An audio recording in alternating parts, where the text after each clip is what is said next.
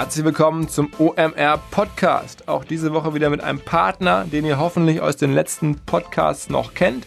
Und zwar die Hamburger Kollegen von Performance Advertising bieten vier Kernthemen rund um, wie der Name schon sagt, Performance.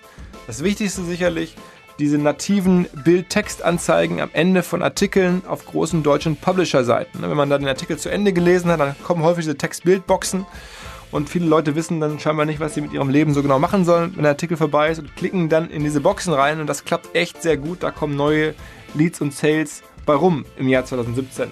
Daneben machen die Kollegen von Performance Advertising auch sehr viel Social Media Ads mit Facebook API, ähm, machen sehr viel Programmatic und Retargeting und bieten Newslettering an. Auch über E-Mail kann man performanceorientiert nach wie vor im Jahr 2017 arbeiten mit den Kollegen. Also wer oder für wen das Thema CPO CPC-Optimierung spannend klingt, schaut bitte nach unter performance-advertising.de und nehmt direkt Kontakt auf über umr at performance-advertising.de oder über Intro an uns und wir machen dann weiter. Viel Spaß! Der Online Marketing Rockstars Podcast. Im Gespräch über digitales Marketing und manchmal, was sonst noch so los ist. Der Online Marketing Rockstars Podcast. Mit Philipp Westermeier.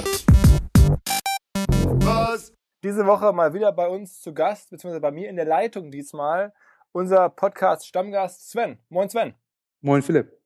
Ähm, als du zuletzt da warst, äh, hattest du interessante News dabei. Äh, unter anderem erzählt von den geplanten Verkäufen bei Axel Springer, Idealo, Ladenzeile. Ähm, und bei mir war es auch so in den letzten Wochen, wenn ich die Kollegen, die da bei Springer arbeiten, so getroffen habe durch Zufall auf Veranstaltungen oder sowas, man, äh, man lacht sich an, ne? alle, niemand bestätigt offiziell irgendwas, aber das Gefühl ist schon da, dass du da einen Schwarze getroffen hast. Und auch die Bewertung, die du damals so angesagt hast, äh, ist, glaube ich, was du jetzt so gehört hast, ganz gut, oder? Absolut. Ähm, es gibt die ersten Angebote, sozusagen die erste Runde des Bieterverfahrens für Ladenzeile ist sozusagen abgeschlossen durchgeführt von der Investmentbank Altium für Axel Springer. Und ähm, die Gebote müssen ja fast dreistellig sein, also um die 90 bis 100 Millionen. Das sagt zumindest der Flurfunk in Berlin. Und das ist meines Erachtens für eine eigentlich sehr SEO-abhängige Firma, die sieben bis acht Millionen EBTA macht. Und das hervorragende Angebote, also gut für Springer, auch gut fürs Management-Team. Wir hatten ja schon über Robert Meyer und Johannes Schaback im Podcast gesprochen, die sicherlich einen sehr guten Job bisher gemacht haben und wohl auch bei den Managementpräsentationen vor den diversen Bietern, den Private Equity Häusern auch ganz hervorragend rübergekommen sind und das Potenzial von Ladenteile aufgezeigt haben. Also daher Respekt. Okay. Und du hattest dich beim letzten Mal im Podcast ein bisschen geärgert, dass du da äh, nicht vorab in Bundesanzeiger geschaut hattest. Ich glaube, das hast du nachgeholt, ne? Klar, da hatte ich ähm, im letzten Podcast, war ja mit heißer Nadel gestrickt, ähm, diesmal die Gelegenheit gehabt, mir die ähm, Sachen von Ladenteile anzuschauen. Und da sieht man natürlich auch im Guten wie im Schlechten, ähm, dass da bisher kaum ähm, ja, Investitionen in Marketing oder in ähm, sozusagen in Akquisitionskosten für Traffic ähm, drin sind und dadurch die Firma halt ja, teilweise eine EBIT-Marge hat, ja, da kriegt man, glaube ich, äh, von außen, man sieht äh, Freudentränen, zeigt natürlich aber auch sozusagen die Problematik, dass wenn da der SEO-Traffic wegbrechen würde, ähm, dass es dann natürlich auch, muss die Firma erstmal beweisen, dass sie auch mit äh, sozusagen mit Markenaufbau auch unabhängig von Suchmaschinenoptimierung nachhaltig Kunden akquirieren kann. Mhm. Und ähm, sag mal, du hattest irgendwie mir jetzt zwischen den Zeilen schon vorab erzählt, dass du bei, bei Springer ähm, weitere Infos hast neben äh, Ideal und Ladenzeile. Ja, wobei noch eine spannende Sache zu Idealo und Ladenzeile. Bei Idealo sind nämlich die indikativen Angebote noch nicht abschließend eingegangen, weil die Firma natürlich mit 60, 70, 80 Millionen Umsatz schon ein bisschen größer ist und da manche Bieter sich noch ein bisschen Zeit ausgedungen haben. Was aber spannend ist, ist die Info, dass der Pip Glöckner, der ja auch bei dir schon mal im Podcast war, sicherlich einer der Top drei SEOs in Deutschland, dass manche Bieter sagen, da ja Ladenzeile, hatten wir ja gerade gesagt, zum Großteil SEO-abhängig ist und auch Idealo sicherlich viel Profit aus der Suchmaschinenoptimierung sieht, dass jetzt manche Bieter sagen, wenn der Mann ja, mit seinen SEO-Kenntnissen diese Firmen so erfolgreich gemacht hat und auch immer noch Anteile hat, dann müssen wir den sozusagen halten, dass der zukünftig wieder mehr für beide Firmen arbeitet. Und dann ah, ist es in der Branche halt, nennt man es dann halt irgendwie goldene Handschellen, ja, die dann potenziell dem Pip Glockner angelegt werden, um sozusagen ihm einen Anreiz zu geben, zukünftig wieder mehr seiner sicherlich kostbaren Zeit auf Ideale und Ladenzeile ähm, zu allokieren. Okay, okay. Ähm, aber gut, bei Idealo gibt es ja, glaube ich, mittlerweile eine Menge, eine Menge äh, SEOs. Ich glaube, bei, bei Ladenzahl ist ja tatsächlich nach meinem Gefühl noch, noch recht eng dran. Ähm, aber ich bin, bin sehr gespannt, da auch ein echt ein guter Typ, wie das, wie das ausgeht. Ähm, ja, und dann sag doch aber jetzt mal. Oder, ähm, ja, ich will gar nicht lange hinter Berg halten, denn ähm, Springer will nicht nur Ladenzeile und Idealo verkaufen. Springer hat auch ähm, eine amerikanische sozusagen Investmentbank oder einen amerikanischen Berater kontrahiert, um ja die Firma Bonial, ja besser bekannt als Kaufda, ja ebenso zum Kauf anzubieten oder externen Investoren zu ermöglichen, in die Firma zu investieren. Das fand ich ganz spannend, da ich eigentlich davon ausging, dass Springer sagt, so ein Kauf da, die ja letztendlich ein bisschen platt gesagt die ganzen Prospekte für lokale Angebote, die oftmals Tageszeitungen beilegen, digitalisieren. Ich dachte immer, Kauf da ist so nah am Kern von Springer, ähm, dass es nicht zum Verkauf gestellt werden würde. Aber es scheint mir jetzt so, dass Springer vielleicht auch sagt, es gibt nicht nur das Kriterium, wie nah ist eine Firma an unserem Kern, sondern es gibt auch das Kriterium, wie groß ist eine Firma? Wie relevant ist eine Firma? Springer ist halt ein Milliardenkonzern und da muss man sich natürlich immer fragen aus Managementperspektive, wie viel Zeit allokiere ich auf ein Business, was nur einen zweistelligen äh, sozusagen Millionenumsatz macht. Das ist natürlich jetzt für mich, für dich, für viele Hörer immer noch eine riesengroße Zahl.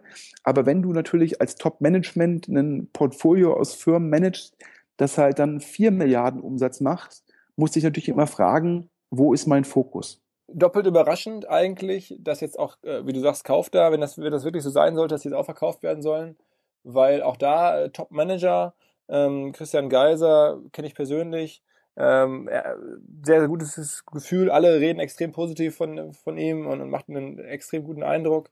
Ähm, plus kauft da galt immer so gerüchteweise als sehr, sehr erfolgreich. Springer hat in den letzten Jahren verschiedentlich nochmal nachgelegt, in die Firma investiert, nach der, nach der Akquisition ähm, und vor allen Dingen auch bei Springer ist es ja genau dasselbe Management aktiv. Also genau dieselben Leute, die diese ja, sehr guten Akquisitionen gemacht haben, die haben jetzt entschieden, wir wollen jetzt versilbern und scheinbar die verkaufen. Also das ist, hätte ich jetzt so nicht erwartet eigentlich. Mich hat es auch überrascht. Ähm, ich kann es mir nur so erklären, dass man halt sagt, man fokussiert sich im Endeffekt auf die größeren Beteiligungen, die halt noch mehr Umsatz machen, natürlich insbesondere ähm, die Online-Classifieds-Gruppe. Ähm, ich hatte diesmal auch im Bundesanzeiger geguckt, ähm, wie viel Umsatz macht so ein Bonial. Und wir reden jetzt ja über das Jahr 2015, denn 2016 ist natürlich noch nicht online. Da waren das 24 ähm, Millionen Euro Umsatz, ungefähr ein Wachstum von 20 Prozent gegenüber 2014. Ähm, eine profitable, sehr profitable Firma, die im Endeffekt 2014 äh, vor Steuern knapp 9 Millionen verdient hat, die äh, 2015 knapp 8 Millionen verdient hat. Da muss man einfach sagen, das sind auch klasse Zahlen und bestätigt eine Aussage zum Management. Ja, die haben halt aus 24 Millionen Umsatz ja, 8 Millionen EBIT rausgeholt. Das ist auch eine super EBIT-Marge. Daher kann ich mir nur so erklären, dass Springer sagt, hey, ist aktuell ein guter Zeitpunkt, um entweder zu verkaufen oder eine Kapitalerhöhung zu einer hohen Bewertung zu machen und dann das Geld halt auf spannende, spannende Themen, wo halt noch eine gewisse Größe da ist, aus Springer-Perspektive dann dort zu investieren. Okay, wobei man ja sagen muss, fast 10 Millionen Euro Ergebnis ist ja schon auch wirklich relevant. Ne? Also ähm, Umsatz jetzt äh, schön und gut, aber das Ergebnis ist ja schon, schon auch, äh, sagen wir mal, nicht so gering. Selbst, also ich, wahrscheinlich gibt's in Berlin äh, keine 100 Firmen, äh, die, die mehr als 10 Millionen Euro Ergebnis machen, würde ich jetzt mal schätzen. Ne? Aber da, würde, da, da würde ich jetzt gefühlt dagegen wetten. Wenn du das irgendwie, ich glaube, in Berlin gibt es, ich würde schon sagen, mehr als 100 Immobilienfirmen, die mehr als Ja, 10 okay, okay, aktuell okay, ja. machen. Ähm, äh, das, deine Aussage, glaube ich, kann man nur auf den Tech-Bereich beziehen. Genau, so war es auch gemeint. Also klar, es gibt natürlich auch irgendwie Konzerne oder so, wer, wer weiß Gott, wer da alles irgendwie Firmensitze hat, aber, aber klar, also ich meine jetzt so mehr so aus der Szene. ne? Ähm, okay, beobachten wir es mal weiter, ähm, was da passiert, ob das irgendwie demnächst auch nochmal abseits von uns bestätigt wird oder öffentlich wird. Okay, also so viel zum Thema Axel Springer. Das war ja auch eigentlich nur als äh, kurzes Amüs-Göll, als kurzer Vorspann gemeint, denn eigentlich wollen wir heute einen Podcast machen, wo wir gesagt haben, wir gehen mal die äh, sieben oder acht ähm, relevantesten deutschen VC-Portfolios durch und sagen jeweils einen Top, einen Flop über die deutsche VC-Landschaft hinweg, weil natürlich viele Startups, äh, insbesondere auch Online-Marketing getrieben sind. Wenn man Online-Marketing schön im Startup-Bereich beobachten kann, immer wieder, ähm, weil das so transparent und so häufig so klar ist. Und natürlich, weil das da bei dir deine besondere Stärke ist, äh, sozusagen alle Modelle zu kennen, die VCs zu kennen, viele handelnde Personen zu kennen, ähm, fanden wir, das ist mal eine schöne äh, Podcast-Idee. Und wir haben uns überlegt, wir fangen an mit einem sicherlich der bekanntesten und für uns auch äh, wichtigsten in Deutschland, aber auch bei uns direkt bei OMR, nämlich den Kollegen von Project A, äh, die wir beide persönlich sehr gut kennen. Äh, der Florian Heinemann schon häufig bei uns aufgetreten als einer der Macher, der Anton Weiz vor kurzem bei uns im Podcast zu Gast gewesen. Äh, viele, viele Freunde dort, Uwe ähm, und so weiter und so weiter. Ähm, aber dennoch wollen wir sagen, okay, auch da gibt es irgendwo vielleicht einen Flop, aber vor allen Dingen, es gibt einen richtig großen Top. Ähm, leg mal los, Sven, dein Blick, Tops und Flops, Project A. Ja, ähm, exklusiv. Ähm, es gibt wohl ein 120 Millionen Euro Angebot für Contorion. Contorion, wow, das ist natürlich ein Wort, ist äh, sozusagen ein, ein Marktplatz oder eine, eine, ein, ein Anbieter für, für, für größere Werkzeuge, korrekt? Ja, ich weiß nicht, ob für größere Werkzeuge es ist auf jeden Fall ein ähm, primär auf den B2B-Markt äh, fokussierter E-Commerce slash Marktplatzanbieter, wo du halt von Schrauben bis, ja, äh, keine Ahnung, wahrscheinlich Kettensägen ähm, alles kaufen kannst, was Handwerker und produzierende Gewerbetreibende so brauchen. Amazon macht sowas ähnliches, oder? Oder ist da auch in dem Bereich unterwegs? Ja, ich glaube, in welchem Bereich ist Amazon nicht unterwegs? Ähm, dennoch, ähm, wenn das jetzt stimmen sollte, und ich habe da eigentlich eine gute Quelle mit dem 120 Millionen Euro Angebot, ist natürlich Conturion äh, für jemanden, der in dem Segment tätig ist, äh, wahrscheinlich die letzte Chance, überhaupt noch äh, gegen Amazon bestehen zu können. Und man muss halt sagen, ähm, das ist auch eine Firma, die noch von Project A sozusagen nach dem alten Modell selbst auch mit gegründet wurde, ne? Korrekt. Also für Product A wäre das ein, ein super Exit. Das ist der aus dem ersten Fonds, äh, meines Wissens damals von Mark Hartmann ähm, aufgebaut, ähm, war Venture-Partner, hat Product A jetzt verlassen, ein Top-Mann. Ähm, und wäre natürlich super, wenn nochmal so ein Company-Building-Ansatz nochmal so erfolgreich ist.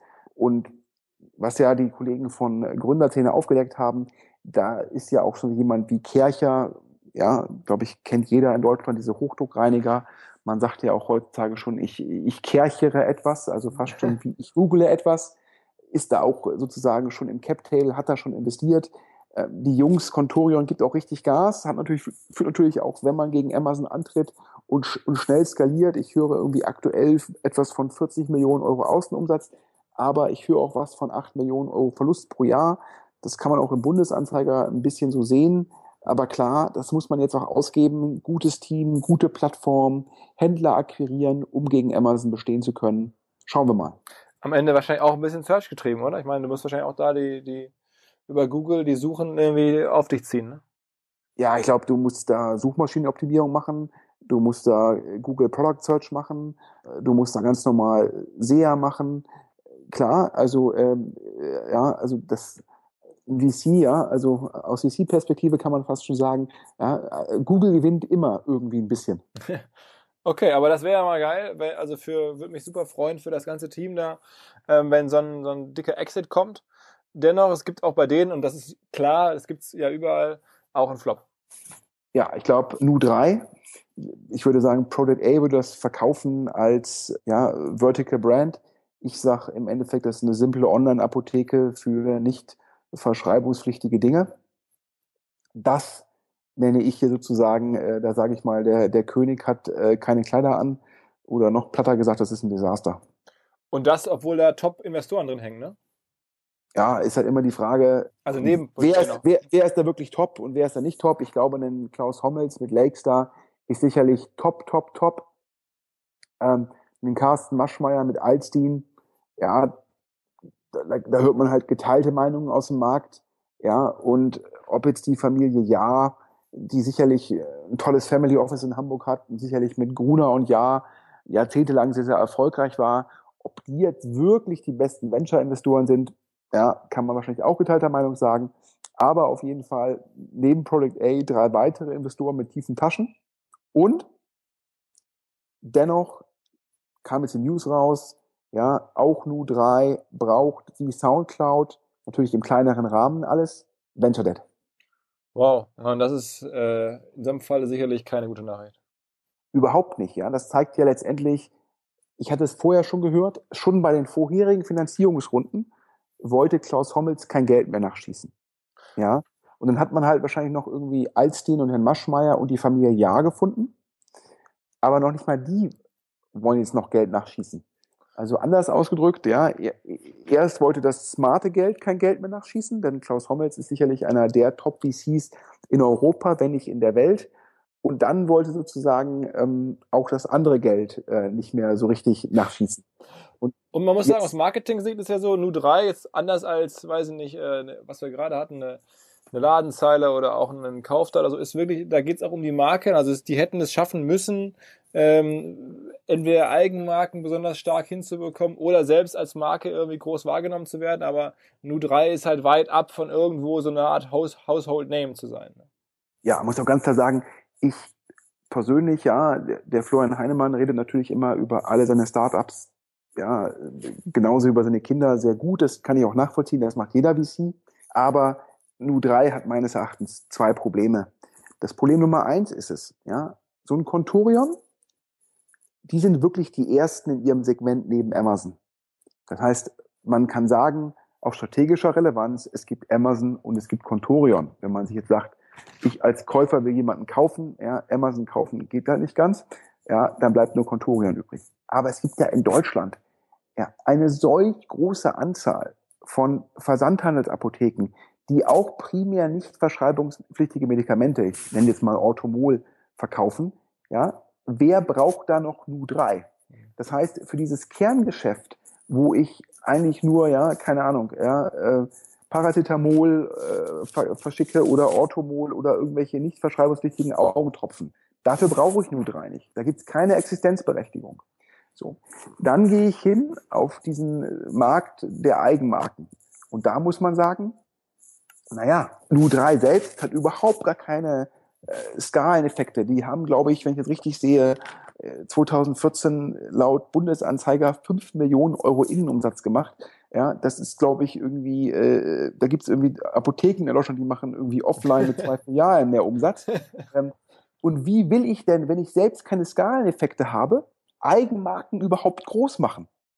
Das kann ich dann nur, wenn ich im Endeffekt mit anderen kooperiere. Wenn ich jetzt aber eine Versandhandelsapotheke im Netz bin, warum sollte ich denn nur drei, die mir parallel versuchen, Konkurrenz zu machen, helfen, die Eigenmarke groß zu machen? Das kann doch gar nicht funktionieren. So, Interessenskonflikt ohne Ende, ja, und dementsprechend dieser Kanalkonflikt. Und dazu muss man sagen, was man, was man im Bundesanzeiger sieht, und das muss ich 2015 so fortgesetzt haben, wir reden hier fünf, sechs Millionen Innenumsatz und irgendwie ja, zweistelliger Millionenverlust. Ja, das heißt also irgendwie anders ausgedrückt, ich mache irgendwie im Monat 400.000 Euro Innenumsatz und habe wahrscheinlich 1,5 Millionen bis 2 Millionen Kosten auf der Uhr. Ja, das in einem Markt, der schon existent ist. Das ist ja auch kein Markt, den ich schaffe. Und wenn ich das ihn dann geschaffen habe, bin ich irgendwie der Gewinner im Sinne von irgendwie so ein Airbnb-Modell, wo ich vorne viel Geld rein tue und dann aber auch globaler Marktführer bin. Nee, ja, wenn ich das irgendwie skaliere von 400.000 Euro Umsatz auf 800.000 Euro Innenumsatz, habe ich halt ein paar Automolpackungen mehr verkauft. Daher, Nu 3, ja, ist ein Desaster und jetzt auch für jeden offensichtlich, wenn den Bundesanzeiger guckt und sich Gedanken macht, warum irgendwie vier Leute und Product A die haben ja auch einen neuen Fonds. Keiner wollte weiter investieren. Ja, es gibt ja oftmals den Punkt, dass man sagt, ja, so ein neuer Fonds, der kann ja nicht in, ein altes Port in, in die alten Portfoliofirmen, also in die Portfoliofirmen vom ersten Fonds investieren. Aber Project A hat ja nochmal extra einen extra Fonds gemacht, damit sie in ihr Bestandsportfolio weiter investieren können, da im ersten Fonds nicht mehr genügend Geld da ist. Das heißt, es wäre Geld da gewesen bei Project A, in U3 zu investieren. Hat man trotzdem nicht getan. Da kann der Flo Heinemann sozusagen äh, so gut wie er verkaufen kann, das kann er nicht mehr schönreden. Ganz kurze Unterbrechung. Es geht wieder um unsere Freunde von Casper. Die Casper Matratze, ihr wisst es bereits hoffentlich als Stammhörer des OMR Podcasts. Die Casper Matratze wurde mit Besessenheit designt und zu einem schockierend fairen Preis auf den Markt gebracht. Sie kombiniert federnden Latex mit stützenden Memory-Schäumen zu einer preisgekrönten Schlafoberfläche, die nie zu hart oder nie zu weich ist und immer genau richtig. 2015 wurde die Casper Matratze vom Time Magazine zur besten Erfindung des Jahres gewählt und sie wird kostenlos versendet innerhalb von Deutschland, Österreich und der Schweiz. Und das Spannendste, ich habe es schon häufiger erwähnt, ich erzähle es mittlerweile auch auf, auf, Vorträgen oder jedem, der es hören will oder auch nicht hören möchte, bei Abendessen im Familienkreis. Ähm, das Besondere ist, man kann 100 Nächte Probe schlafen und wenn man dann immer noch der Meinung ist, es passt nicht, dann kann man äh, sie kostenlos zurückschicken. Ich will euch nie wieder in irgendwelchen Concord-Matratzenmärkten sehen. Ähm, mal einfach mal Casper ausprobieren, Casper bestellen, kommt sogar aus Deutschland, made in Germany und über uns 50 Euro günstiger. Casper.com und an der üblichen Stelle den ähm, Code OMR eingeben, dann wird es 50 Euro günstiger. Also vergesst Concord, auf geht's, Casper.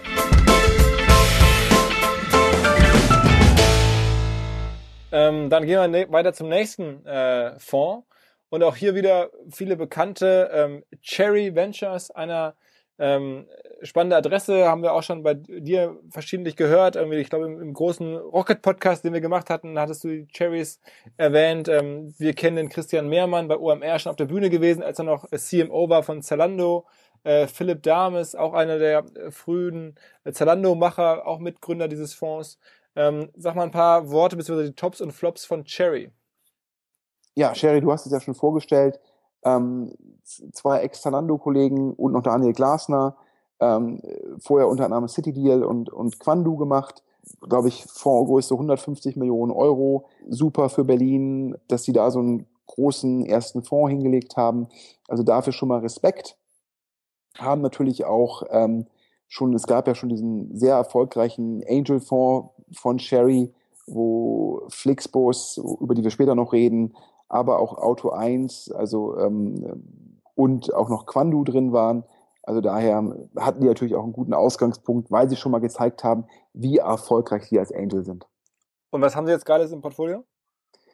Der Fonds ist natürlich noch relativ jung, ja, und ähm, da gibt's aber auch schon eine Sache, ja, wo, wo der Berliner Flurfunk sagt, top, da habe ich auch die aktuellen Zahlen. Tura da, im Endeffekt äh, ein, ein Online-Reiseangebot, wenn du jetzt irgendwie eine individuelle Reise nach Südamerika buchen willst. Und da sind mir die aktuellen Zahlen zugespielt worden. Dreieinhalb Millionen Euro Außenumsatz im Januar, sicherlich auch ein starker Monat im Reisebereich und 20 Prozent Marge für die Plattform. Das heißt 700.000 Euro Innenumsatz und das Ganze im Januar angeblich auch schon profitabel. Wow, okay. Ähm, großes Thema, wahrscheinlich viel Search Traffic, würde ich mal also oder viel Kundengewinnung über Search, ja, wenn du da irgendwie ein, eingibst, Individualreise, weiß ich nicht, Amazonien oder Brasilien oder sowas, so wird es wahrscheinlich laufen. Ne? Ja, ich habe, ähm, ich kannte auch die Zahlen vom letzten Jahr und da hat sich der Umsatz von diesem Jahr zum letzten Jahr Januar zu Januar verglichen fast verzehnfacht. Letztes Jahr war das noch primär SEO-Traffic.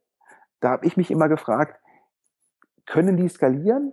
Denn Suchmaschinenoptimierung, das kann man ja, kann man ja sicherlich, ja, können solche Experten wie der Pip Glöckner, äh, können das sicherlich auch kontinuierlich steigern. Aber es ist natürlich nicht so einfach skalierbar, weil ich halt ja, nicht alles kontrollieren kann. Da gibt es ja noch Google, die Entscheidungen treffen, unabhängig von mir. Und da die ihren Umsatz verzehnfacht haben, nehme ich an, dass bei denen jetzt auch das, die klassische ja, Suchmaschinenmarketing, also die bezahlten Anzeigen bei Google, die müssen auch funktionieren, damit man das Ganze verzehnfacht und profitabel gestaltet. Okay. Und was ist bei Cherry im Portfolio, was nicht so gut läuft? Ja, ganz spannende Geschichte. Die Firma heißt Safe, ist insolvent. Safe, ja, ich glaube, da hat Cherry rein investiert, sozusagen mit der These, ähm, so ein bisschen ähnlich wie Auto 1, ja, denn wir kommen jetzt zum Modell. Safe ist eigentlich eine Offline-Firma. Ja, ist eigentlich jetzt keine Online-Tech-Firma, denn Safe, französische Firma, die hilft dir im Endeffekt dein Handy zu reparieren. Okay, das heißt, die bauen irgendwo Offline-Läden, wo man dann irgendwie schnell die, weil nicht Displayscheibe vom Handy aus, ersetzt bekommt oder sowas. Korrekt. Und zwar in, in, an Orten, wo viel Laufkundschaft ist. Äh, Safe hat das in Frankreich aufgebaut, primär in so Einkaufszentren, wo halt einfach viele Leute durchlaufen und dann im Endeffekt ihr Handy äh, abgeben konnten, um halt die, das, das Display, was kaputt ist, kurz reparieren zu lassen, während sie shoppen sind. Okay. So. Nach meinem Verständnis hat Sherry denen auch geholfen, hier in Deutschland mit ECE, e, das ist, gehört der Otto-Familie, ein großer Betreiber von Einkaufszentren, einen analogen Deal zu machen, also analog zu den Deals in Frankreich, um dann halt auch in den deutschen Einkaufszentren präsent zu sein.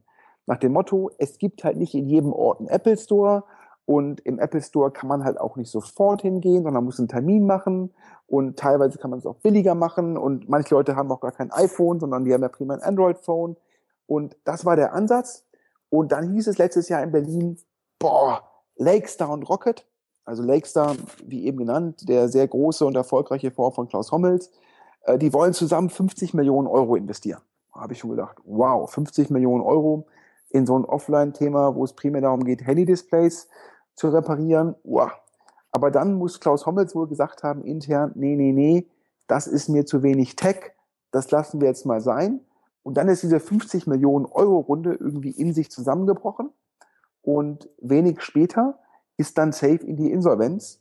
Und was man so hört, ja, das ist ja so ein Thema, wenn ich jetzt irgendwie Läden aufmache, die muss ich mit Personal bestücken, mit Ersatzteilen, dann muss ich genau wissen, was zahle ich für eine Miete, wie viele Kunden habe ich wirklich, was sind meine Stückkosten für eine Reparatur. Ja, das ist alles schon sehr, sehr prozesslastig. Ja, das ist jetzt kein Thema, wo ich jetzt eine hippe App habe, die läuft gut und dann schalte ich irgendwie in der Cloud Serverkapazität dazu und dann, ja, los geht's. Sondern das ist so ein Thema, das muss halt wirklich gut funktionieren und nach Hören und Sagen bei Safe, ja, hat das halt nicht funktioniert und dementsprechend ist da schon Ende im Gelände. Aber wenn man in der Frühphase wie Sherry unterwegs ist, ja, solange man dann Hits hat, ja, à la Auto 1 oder Flixbus, also Firmen, die jetzt Milliarden wert sind, kann man sich ja auch so ein Safe erlauben. Ja. Bei Safe, ich hätte gesagt, das letzte Mal, als ich meine Handy-Display ersetzen musste, habe ich es hier irgendwie in Hamburg bei so einem, weiß ich nicht, türkischen Handy-Ankauf, Verkäufer gemacht. Der kann ja. auch Display ersetzen. Ähm, also da Klar. kann man jetzt ganz arrogant sagen, ja, das äh, ist jetzt ja nicht so besonders, irgendwie Handy-Display. Ja, also ich, ich bin da bei dir. Ich würde sagen, die Markteintrittsbarrieren sind halt extrem gering. Ähm, und es gibt da, glaube ich, auch in Deutschland äh, drei, vier Klone. Ja, kann man, ich weiß nicht, ob man Klon sagen kann, wenn das Vorbild schon insolvent ist, aber äh, drei, vier ähnliche Firmen. Ähm, und dementsprechend, das zeigt dir ja, das ist jetzt irgendwie ja, niedrige Markteintrittsbarriere ähm, und, und dementsprechend, ja. Ähm, also sag mal so, um es einfach zu sagen, hier im Umfeld unseres Büros, in dem ich hier gerade sitze, da gibt es wahrscheinlich so im Steinwurf entfernt irgendwie zehn Anbieter, die, wo ich mein Handy-Display äh, aus oder ähnliche Themen. Ja. Aber gut. Ähm, Aber du musst natürlich auf jeden Fall sagen, man hätte natürlich das gleiche Argument auch bringen können nach dem Motto, es gibt auch irgendwie in jedem Ort irgendwie zehn Gebrauchtwagenhändler an der Ecke und trotzdem ist die Auto 1 GmbH, also wer kauft dein Auto, sehr, sehr erfolgreich und sicherlich einer der Werttreiber im Sherry Angel Portfolio. Absolut, absolut. Und naja, und du musst ja auch sagen, Sherry hat ja auch investiert. Die sind ja durchaus offline-affin, sicherlich aufgrund dieses Erfolges von Auto 1. Die haben ja auch in Flaschenpost ähm, investiert. Das ist de facto ein Getränke-Lieferservice in Münster. Ja, da kann man online bestellen, aber der Großteil des Businesses ist offline. Und das ist auch kein, um, entschuldige meinen Anglizismus, ist auch kein Asset-Light-Modell, sondern Flaschenpost, denen gehört das Lager, denen gehören die Autos, das ist ein Hardcore-Offline-Business. Da ist Sherry so ein bisschen mutiger. Und das ist auch meine Erfahrung als VC, ja. Wenn du als VC mit, mit ein, zwei Sachen in der Vergangenheit erfolgreich warst, bist du auch in der Zukunft eher bereit, da rein zu investieren. Und also das ja. siehst du halt mit Safe und Flaschenpost, weil Sherry mit Auto 1 mega erfolgreich. Generell sicherlich eine der Top-Brands äh, im, im VC-Bereich irgendwie in Deutschland, Cherry und das, obwohl es sie noch gar nicht so lange gibt. Also ähm, beobachten wir dann natürlich weiter und kommen zum nächsten äh, großen Fonds. Und das ist auch ein sehr bekannter Name, also einer der erfolgreichsten VCs ähm, der letzten 10, 15 Jahre in Deutschland, Holzbrink. Ja, Holzbrink Ventures, sehr, sehr erfolgreich, teilweise sozusagen zusammen mit Rocket sehr, sehr erfolgreich.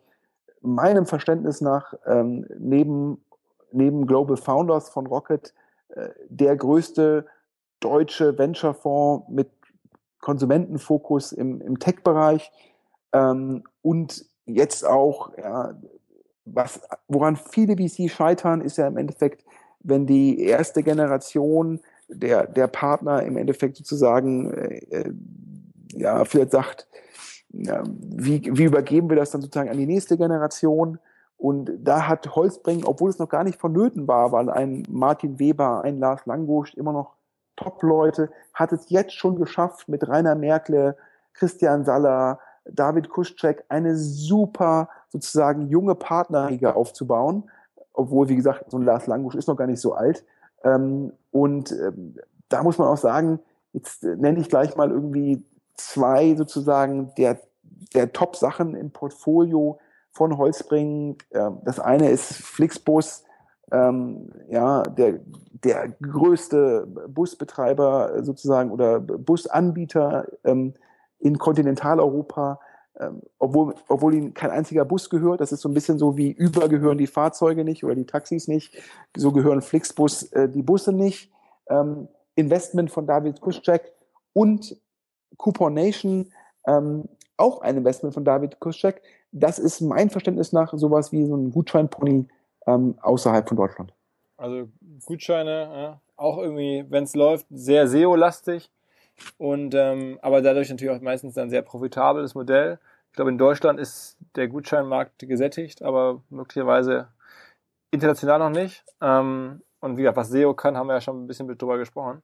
Ja, absolut. Ähm, also ich glaube, wenn es dir einmal gelingt, in so einem Segment wie, wie Gutscheine und Lead-Generierung zum einen den Traffic kostenlos von Google zu bekommen und zum anderen die Monetarisierung sozusagen gut hinzubekommen, und dann, dann hast du die Plattform und dann kommt der Traffic und dann ist halt einfach jeder Kunde generiert dir halt einfach einen super Deckungsbeitrag. Absolut. Und die Zahlen von Coupon Nation, die müssen super sein, ähm, denn man, man hört kaum was. Holzbring, Rocket, die da auch investiert sind, sagen kaum was. Und man hört halt nur so ein bisschen auf der Tonspur, läuft, läuft richtig, richtig gut. Ich hatte letztes Jahr auch das Gerücht gehört, ähm, dass die ähm, die Urlaubsgurus, die bei dir ja auch mal im Podcast waren, oder? Mhm, ja. Die standen ja letztes Jahr zum Verkauf. Okay. Auch, auch gemanagt von Altium, ja, also die gleiche Bank, die ähm, auch im Endeffekt für Springer Ideale und Ladenzeile verkauft. Okay. Und ich hatte gerüchteweise gehört, dass Coupon Nation überlegt, Geld aufzunehmen, um dann noch die Urlaubsgurus ähm, wow. zu kaufen. Wow. Das heißt, da ist das Management auch, ich sag mal, im Think Big Modus. Wow, okay. Krass, weil, weil Urlaubsguru auch ist eine, eine, tolle Firma und es lohnt sich total, die, den Podcast mit den Kollegen zu hören. Ungefähr vor einem halben Jahr waren die hier. Ich bin mit denen bei Facebook befreundet, die machen da echt geile Sachen, da sehe ich da immer. Wow, das muss dann schon eine größere Nummer sein. Und du hast noch erzählt von einer Company im Holzbrück-Portfolio, ähm, die, sagen wir mal, ein ganz anderes Modell fährt, aber auch irgendwie funktioniert. Ja, Fintech, Firma heißt Scalable Capital. Ähm, um das jetzt mal ganz konkret zu sagen, also wenn jetzt ein Hörer Geld anlegen will, ähm, dann kann er Scalable Capital geben.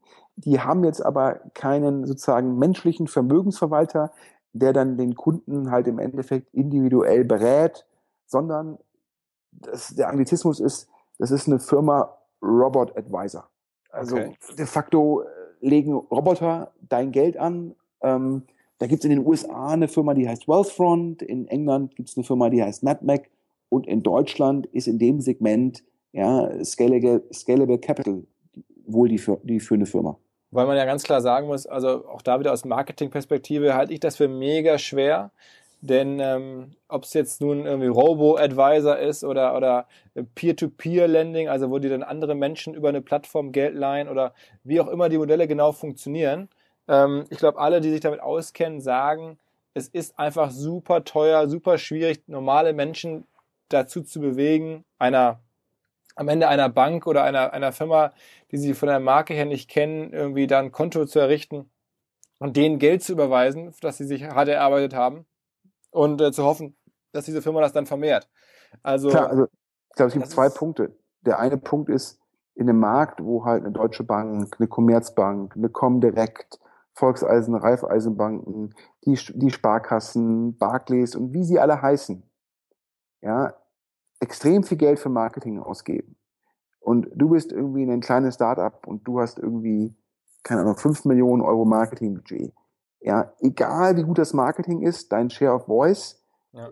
der kann da nicht so groß sein. Und du hast ja auch nicht die Historie.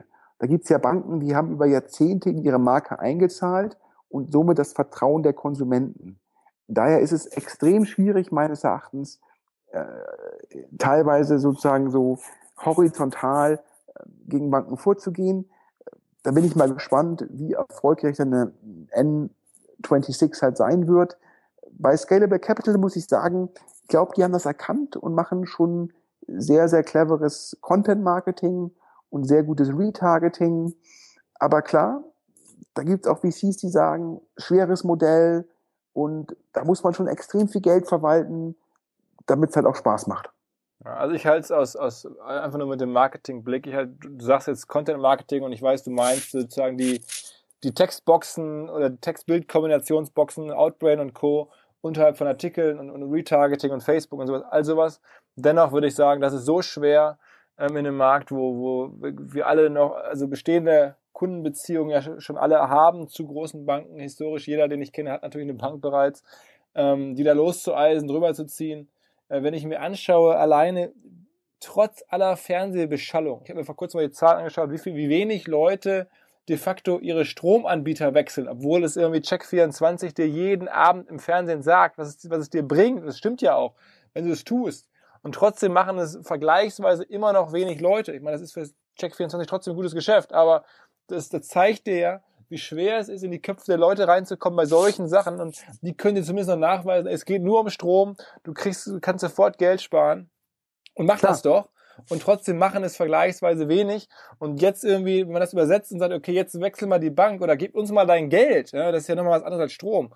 Ähm, ich bin da einfach total skeptisch, dass man so mit dem B2C-Modell gegen die Banken antreten kann. Also da mag es einen geben, der das irgendwie wo schafft, in einem bestimmten Bereich, aber nicht in der Fläche, ist mein Gefühl ja, ich glaube, wenn man es natürlich knackt und du hast dann auf einmal viel Geld im Endeffekt in der Verwaltung und das ist natürlich auch dann sehr stabil und du bekommst jedes Jahr im Endeffekt ähm, dann einen Prozentsatz von diesem Geld und du musst kein Filialnetz finanzieren, du musst keine Berater finanzieren, dann kann das Modell, wenn es natürlich mal skaliert halt, extrem erfolgreich sein. Ich glaube, man muss mal abwarten, schaffen die das jetzt, das halt zu skalieren? Die Kollegen bei Holzbrink scheinen sehr, sehr optimistisch zu sein. Andere VCs sagen mir, ja, ist ein schwieriges Modell, genauso wie du, aber bei Scalable Capital, das sei das beste Team.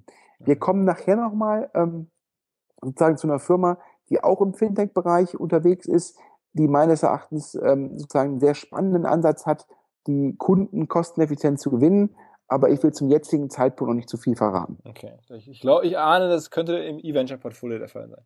Ähm, okay, also das und, und ähm, was du, du, ja auch mal gesagt hast, irgendwie äh, TransferWise, ein, ein anderes Modell, das ja auch im Fintech-Bereich funktioniert. Wenn es halt um eine Lücke geht, bei TransferWise geht es ja, glaube ich, darum, irgendwie Auslandsüberweisungen günstiger zu machen oder sowas. Wenn es genau um diese eine Geschichte geht, die nicht ganz so, sagen wir mal, lebenskritisch für dich ist, dann kann es auch funktionieren. Ne? Richtig, es geht ja also meines Erachtens, ich bin bei Fintech wie äh, immer sehr, sehr bullisch, wenn ich äh, zwei Sachen höre. Zum einen, wenn das letztendlich ja bei den Banken, sage ich mal, so ein Honigtopf ist, ähm, wo die eigentlich den, dem Kunden zu viele Gebühren abnehmen ähm, und wo die aber ihre Gebührenstruktur kurzfristig nicht ändern können, weil sie sonst das gesamte Geschäft kannibalisieren würden. Nach dem Motto, lieber verliere ich 10% meines Geschäftes, als auf 100% meinen Preis zu halbieren. Denn dann verliere ich die Hälfte, beim anderen verliere ich nur 10%. Und da hat TransferWise, die es die ermöglichen, kosteneffizienter, sage ich mal, Pfund von England nach Deutschland zu überweisen und in Euro umzutauschen, im Endeffekt angesetzt. Und ist natürlich auch im Endeffekt einfach, da gibt es halt einen Painpoint bei den Kunden nach dem Motto, ja, die Stadtsparkasse nimmt mir einen Prozent Gebühren ab und ich bekomme irgendwie 25.000 Pfund aus England. Warum soll das eigentlich 250 Pfund kosten? Und das hat TransferWise sozusagen, die setzen da an. Und das finde ich einen spannenden Ansatz. Ähm, sowas wie, äh, wie N26, wo die halt sagen, wir machen jetzt treten als Bank gegen die anderen Banken an. Das ist schon ein dickes Brett. Das scheinen die aber, zumindest haben die Traktion und daher, wenn man es natürlich schafft, auch mega lukrativ. Ja, also muss man sagen, N26 oder, oder Number 26, wie immer die, die heißen oder hießen, äh, haben es ja zumindest schnell geschafft, eine Menge Konten irgendwie aufzumachen oder dass, dass eine Menge Menschen bei ihnen Konten aufmachen. Ähm, das hat man, habe ich auch so mitbekommen. Aber I don't know. Ich, ich bleib's da irgendwie nur mit Marketing-Bauchgefühl erstmal vorsichtig. Ähm, und das, wir kommen, wir schweifen ja schon ab, weil wir reden jetzt über Fintech und viele der Firmen, die wir gerade genannt haben, sind ja gar nicht im Portfolio von, von Holzbrink. Nee, gar sondern nicht. Also, im Portfolio von Holzbrink ist aber noch auch fairerweise ein Flop drin. Wer ist denn da nicht so gut? Richtig. Ähm, gibt wahrscheinlich auch mehrere Flops, weil Holzbrink hat ein riesen Portfolio und wenn man in der Frühphase investiert, man hat ein großes Portfolio, sind Flops noch normal.